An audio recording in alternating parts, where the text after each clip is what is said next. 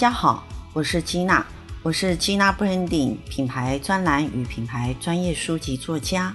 过去十几年来，服务台湾中小企业品牌服务的工作，今天非常开心来到 CEO Club 第二集为大家服务。今天我们在线上来听听用创新整合思维迎接新世代制造需求的台中精机。我们知道。在制造业来讲，它的未来其实，在疫情之下，创新的速度深深影响整个市场的转变。而台中精机新世代的接班人，他用新思维及新策略带动组织转型，并且因应疫情下市场的冲击，全面将产品的发展与市场的推动做了一个翻盘式的改变，我们今天来听听他怎么说。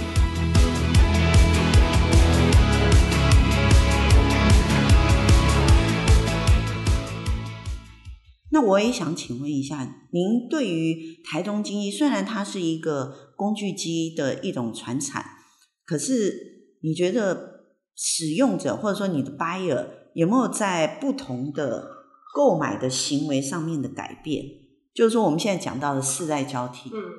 其实我觉得，因为刚好我们的客户也是类似从一代传承到二代嘛。嗯、那其实过去一代他们在购买机台的时候，他们比较是说，哎，跟你这个人，或是跟你这个业务的或代理商的这种情感的关系，嗯、就可能说，哎，我今天跟你交情不错，哎，所以我就买了。然后之后我要再买下一台，哎，其实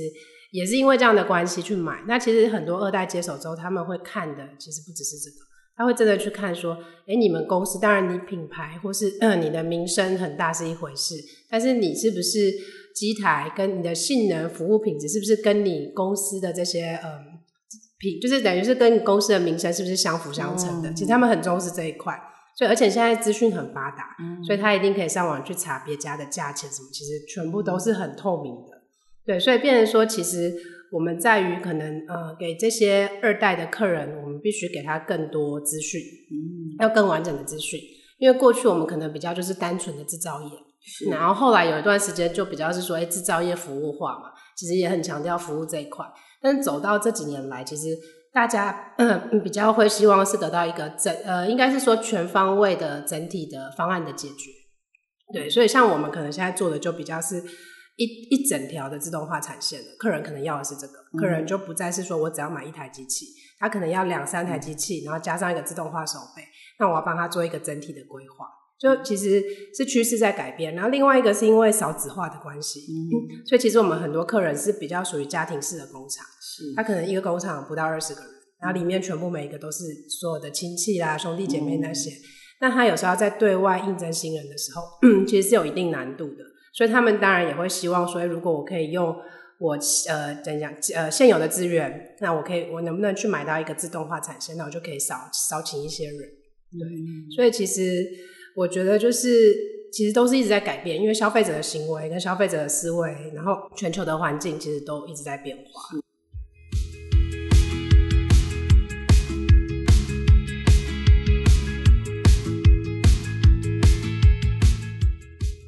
是不是呃，你们对于你们的产品的履历啊、哦，我们知道食品有产品履历嘛，它就会追溯上游。是。那以工具机来讲，产产品的这种呃，因为台中精英是一个非常有具有市场知名度跟信任度的，我们说老牌子也好，好、哦。可是因为新的客人他会来验证你这个老牌子是不是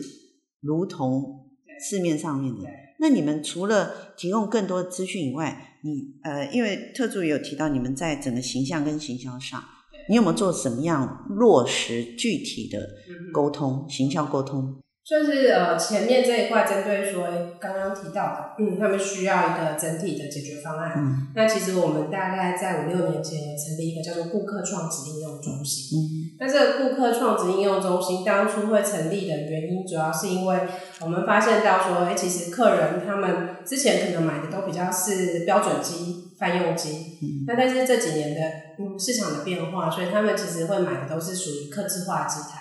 对，那客制化机台其实很多都呃是就是可能每一个客户需求的客制化机台都不一样，嗯、所以我们就成立这个顾客创新应用中心。然后来针对各个客户的，就是各个客户需求的不同，来帮他们做。所以可能，譬如说，他们在买机台之前，他们要做很多评估的项目。嗯，他们可能要做一些，譬如说，哎，夹字据的测试啊，或是一些呃，就是打打样啊等等这些。那我们就是利用这些这这一个单位，帮他们先做好这些东西，嗯、所以他们可以确保说，哎，我在买机台的时候，不是买到不不正确的款式或是型号。嗯、对，那接下来他们就会买到对的机台嘛。那接下来他们就可以去做比较，在生产的话就会比较是顺利的，那后续维修也比较不会有太多的事。是有点听起来，虽然您的名称叫做客户创值应用中心，可感觉很像一个小型的 lab。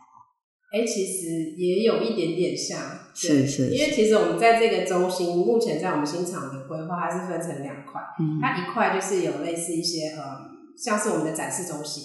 就有点像你去呃汽车维修厂的时候，那会有那个 VIP 的休息室嘛，嗯、那我们就会有一些呃就是会议室啊，或是一些类似呃休闲的空间，然后让客人坐在那边休息。嗯、是。然后也会把我们机台可以做出来的那些工件全部摆在那边让大家看。然后另外一区呢，其实就是我们所有的机台都放在那边。那所以你要做任何打样，你可以在就直接到机台那边去做。那、嗯、你在等待期间，你就可以坐在这休息室休息。试做，试做，对，有点就是让你亲身试做来验证，对我的这个功能哈。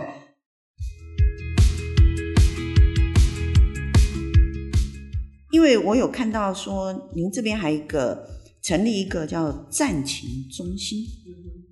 可不可以说一下？因为以以台湾的各个产业来讲，也很少有人成立这个战情，尤其是船产。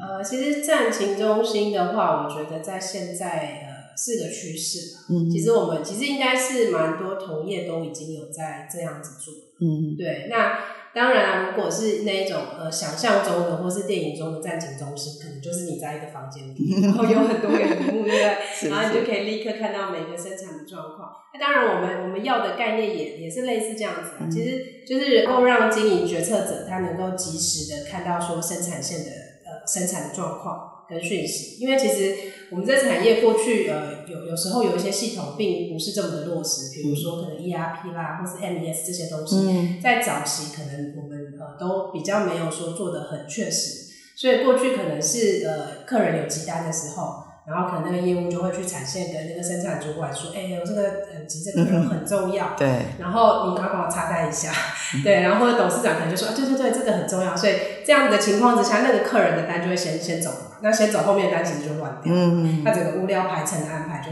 因为那是人在治理。对，就是对人在治理。那当然是说，我们现在就是为了能够降低这样的情况，那也希望说，呃，就是这些数据的收集，其实背后很重要的是这些数据的收集。这些数据的收集，未来对于我们在研发机台是会很有帮助。嗯，因为我们会知道客人说，哎，到底哪一样、哪哪一种客制机台，未来我们可能需要备多一点料。因为过去假如都是用泛，哎，就是用呃，等于说泛用机的状况下，我们是很好去备料，因为我们都知道说每一年大概需要多少。可是因为这几年都是客制化机台，那刻字化机台又针对不同的产业，其实都是不同的刻字，所以我们会发现要备料很难。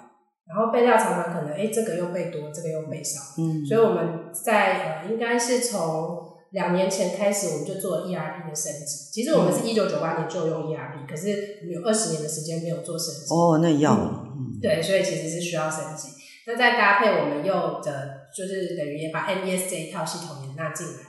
那这套系统纳进来之后，其实在生产线的好处就是说，他们可以做及时报告嘛，或是在品质异常的时候都可以立刻发现。那我们是希望说把这些东西整合起来，那就是变成一个战情中心。那其实战情中心不一定说真的要有一个房间在那边，它比较是像是说，哎，譬如说老板他现在出国了，他其实带他的手机，他就可以看到现在立就是工厂的现状，嗯、或是生产线的主管，他其实在电脑或手机上，譬如说他每天早晨开晨会的时候。它也可以秀给大家看，所以我们今天要做的有哪一些？那可能异常有哪一些？然后预预测有哪一些？那可能比如说采购啦、制材部门他们在备料的时候，他们可以透过这些数据的收集跟分析，他会知道说，哎，我接下来要备的料可能是哪一些、哪一些、哪一些。其实这些东西当然是系统的辅助之下，可以让这些东西运作更顺畅。但是也不能排除说有时候还是会有人为的，是是的的操控，因为毕竟系统也是我们人在操作。对呀、啊，所以最后当然是我们是希望照着系统走，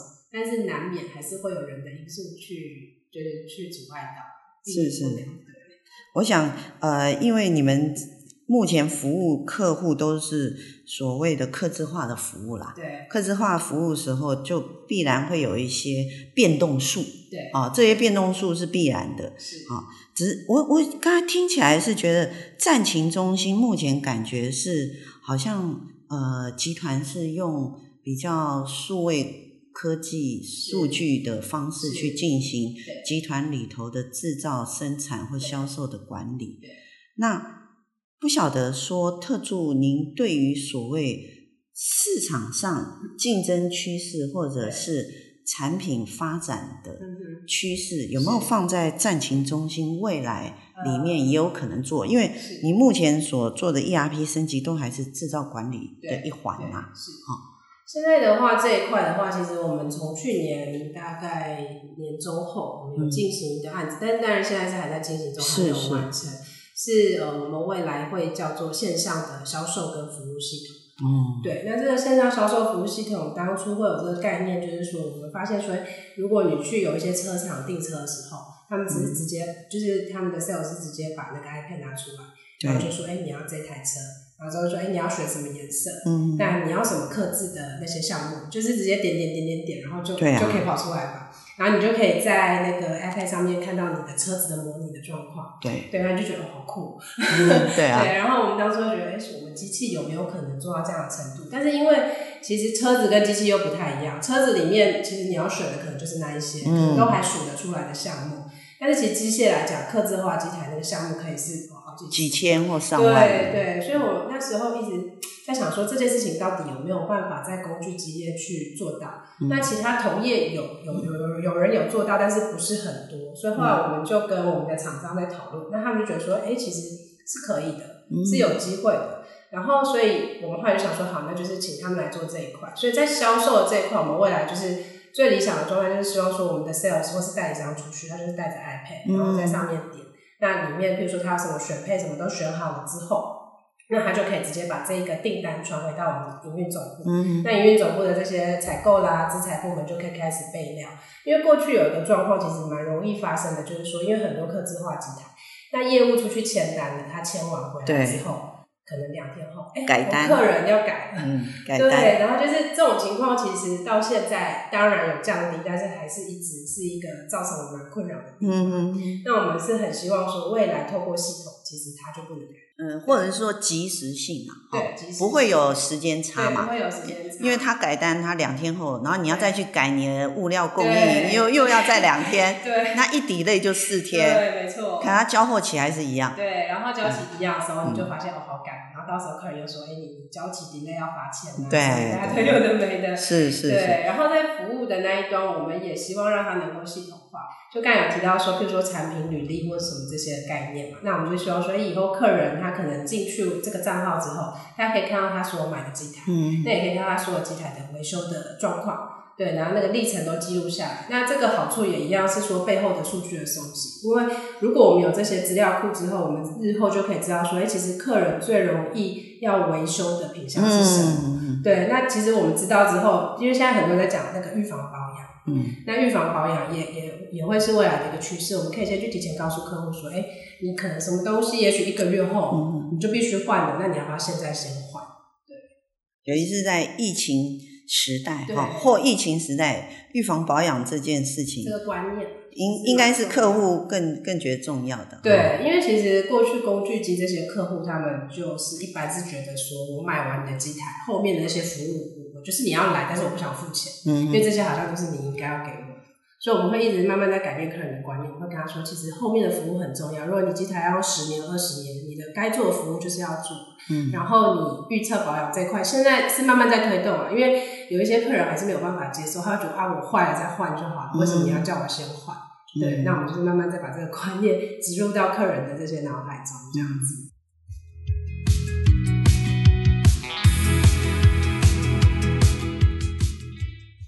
那呃，其实我觉得像刚刚有讲到一个很关键的，就是说客人的应该是说客人需求的转变，嗯、他们可能从呃单机的需求转换到现在，他们要买的是整条自动化产线的这样子的需求。嗯、那我们当初在厂内会做四条自动化产线。其实就是希望说，我们能够让它变成类似一个呃，给客人看的示范场域的概念。嗯，对。那也就是说，客人未来来我们的工厂看，应该说现在就可以来了。现在来我们的工厂看，他就会看到、嗯、看到我们的四条自动化产线。那我们这四条自动化产线的特色就是说，我们所有的机器都是我们自己家里的产品。嗯，对。那我们会是连接日本发那克的自动手背，然后再配合一些自动仓储的运作，这样子。那它的概念就等于是说。用我们自己机台的自己的机台加工出来客人所需要的零件，嗯，那同时也是加工我们自己机台的零件，因为我们公司比较跟其他产诶、欸、其他同业比较大的差异化，就是说，其实我们很多在机台里面的关键性零组件，我们都是自制，哦，掌控自制的核心能力，对，对，是像可能比如说头部啦、主轴这些都是非常关键的零组件，嗯，我们都是自制嘛，那大概是有七成的自制率。那所以我们会让客人看到说，哎，其实你买了我们的机台之后，你可以做出跟我们一样这样子高品质、高清、高精度的这些呃关键性零组件。那我们自己也在用，所以你们也不用担，就是等于说让客人给他一个保证，说，哎，我们自己都用咯，所以你们也不用担心，你们用了一定会没有问题。嗯、那当然，因为我们在现在厂内的四条自动化产线是属于比较庞大的。那未来我们可以协助客户去依照他有限的资源去做，说，哎，也许他比较小套的或者什么的，都都可以帮他们做。依据他的场域啦，对对，场域做一些技术性的机台的调整。是是是，所以当初其实想要做大概是这几个，这这这就大概是说，这是未来我们公司会发展的一个样貌嘛。对。那你们有考虑到说会跨呃，因为机械业里头有一件事情是。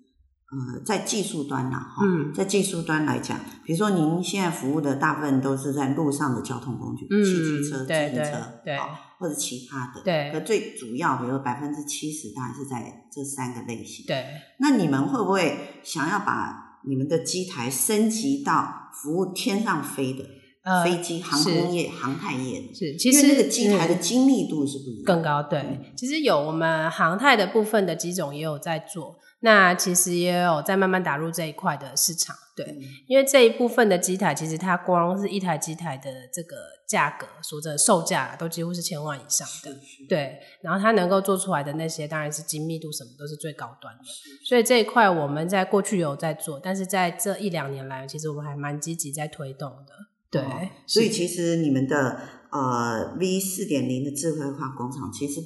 不仅其实不仅于现在的产业了，哈，一直都往把产业升级往上，对，往上游攻的部分。好，那这样的话，呃，您最看好在疫情后后疫情时代，嗯，你觉得最看好台中经济的新市场的契机是什么？呃，其实。就是我们公司的产品，除了刚刚提到的，都比较是在车床啦、啊、中型机这一类。那其实我们还有做另外一个产品线，就是塑胶射出成型机。对，哦、那因为这一块市场，我们之前做，就是说应该是说在销售占比来讲，它是比较小的一块。嗯、那因为过去几年它的市场是比较辛苦的，但我们发现到一个还蛮呃，应该是说还蛮神奇的地方，在这次疫情之后，突然间它的整个销售量上来。那我在想，主要是因为医疗方面的，嗯、还有一些，譬如说民生用品，像我们之前不是酒精有那个喷头嘛？对，缺货，缺货，对。然后我们客户有一个，就是在台湾算是做喷头很大的厂商，嗯、然后就是就是你会发现，因为这些事情，所以会让他们这些塑胶产业的人突然间开始购机，嗯、对。然后，所以我们过去一两个月塑胶机的销售，就是有点是类似突破我们这几年的新高。接了单出不了对，哎，对对对，如果是国内 OK 啦，那如果是海外，国外对，接单要排了，对，国外就会有一些问题啦。那在这一块的话，因为呃，其实我们过去在大陆都已经有布局啦。那目前在塑胶机这一块，我们看到的一个机会是在越南。说真的，对，所以目前这一两年我们在越南就是也是蛮积极在布局。塑胶机就是您另外一个集团的子公司。诶，其实没有，塑胶机也是在台中经济下面。哦、是是对，那那我就要接下来就要问另外一个，对，有关于市场趋势上因为机械业或者是塑胶机哈，大家都会觉得机械业是一个传产里头，它还是会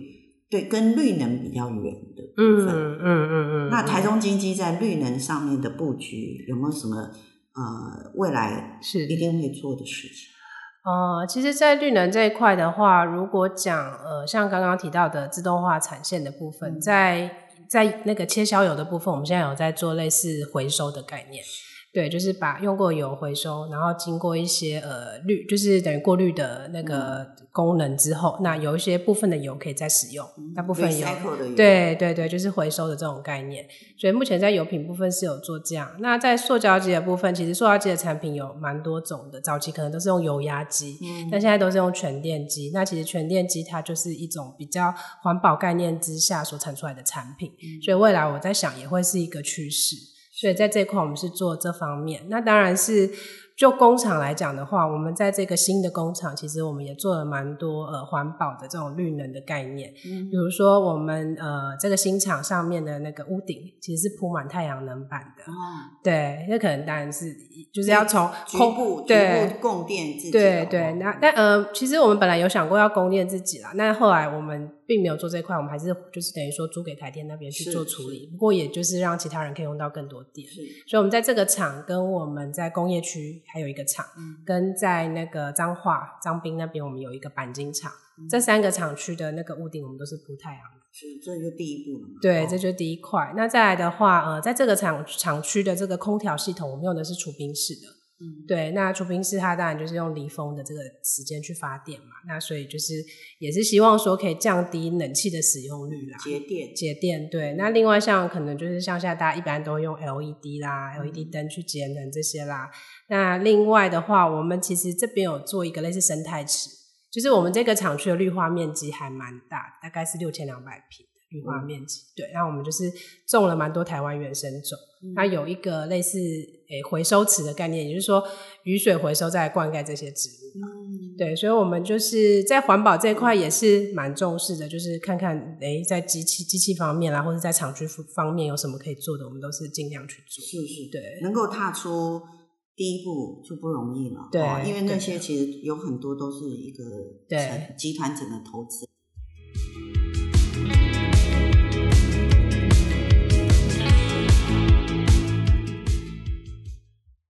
你觉得台中精机的未来，嗯，未来五到十年当中，你认为台中精机的转变，如果我们以集团布局的转变来讲，嗯、会用怎样的布局再更升级上去？所以，我们刚刚有提到，嗯，一个叫航太业嘛，对、嗯，还有就是更客制化服务客户，嗯嗯。呃，另外一个我觉得就是在我们的，应该是说我们整个公司的一些组织跟策略，就是会用更整合的方式。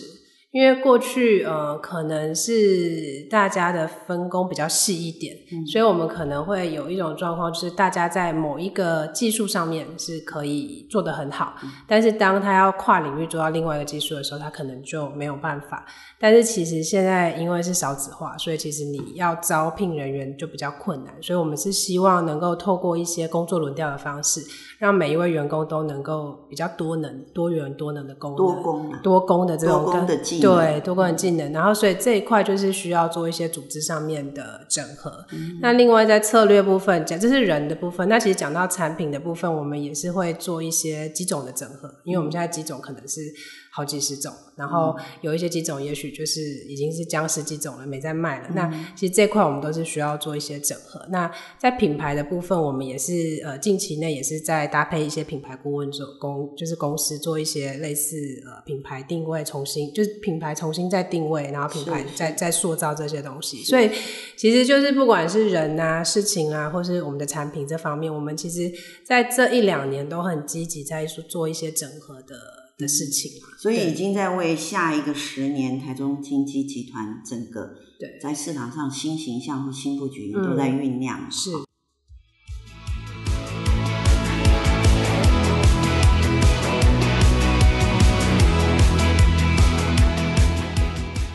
我们刚才听到非常多台中经济创新的做法，而我们也清楚，在疫情之下。制造业的未来，它很重要的创新是在于结合制造的资源及科技的导入。其实它并不止于只是智慧制造的部分，它更重要的是在服务客户端及产品的变革上，它如何导入更多科技及网络的服务面向。今天我们听到了非常多台中经济的改变，我们更期待未来台中经济为台湾制造业带来更多的标杆做法。